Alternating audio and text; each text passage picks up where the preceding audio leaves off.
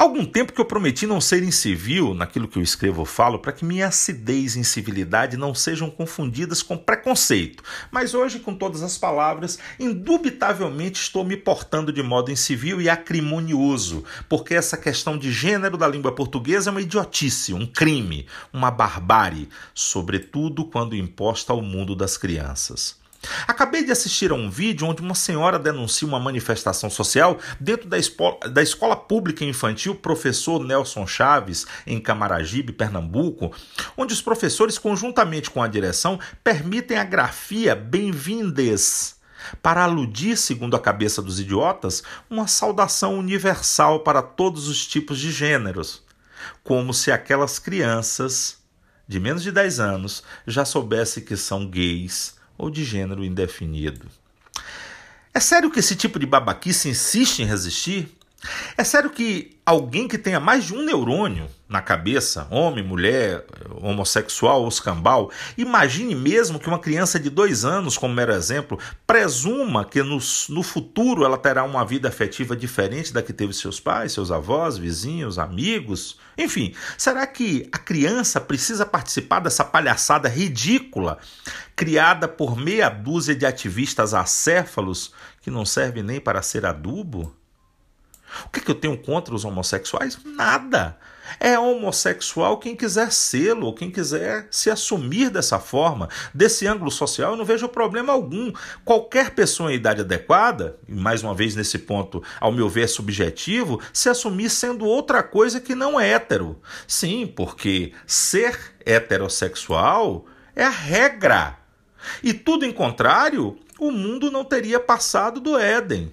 Essas mulas que se denominam professores, que ao meu ver não passam de asnos diplomados, deslembram do novo Acordo Ortográfico 2009, otorgado pelos países de língua portuguesa, ou ainda das regras básicas ortográficas da língua portuguesa que se pratica aqui.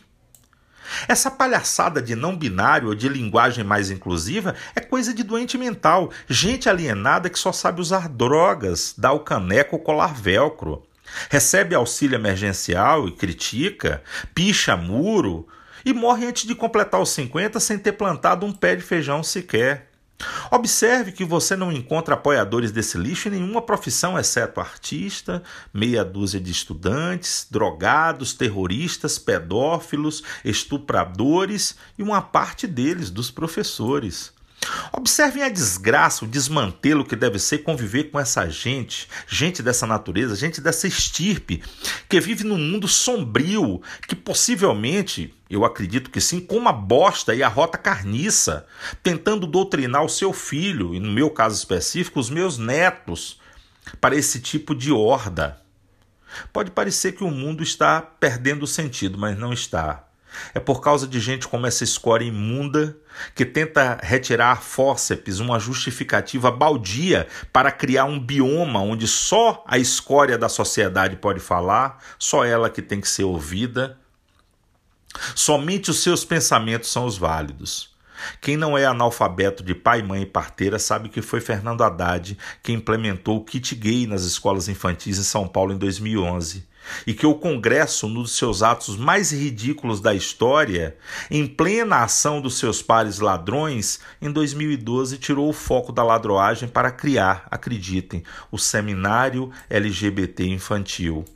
É por essas e outras mais traçadas linhas que cada vez mais enxergamos o crescimento de um movimento inédito no Brasil, o de direita, que já soma mais de 60% da população, explicitamente enojada com questões como essa e que, diante de manifesta ausência de alternativas, consolida a maior frente anti-esquerda da história.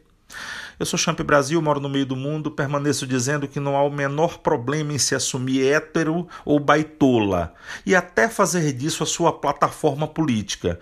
Mas querer doutrinar as crianças, aí a frescura já passou dos limites.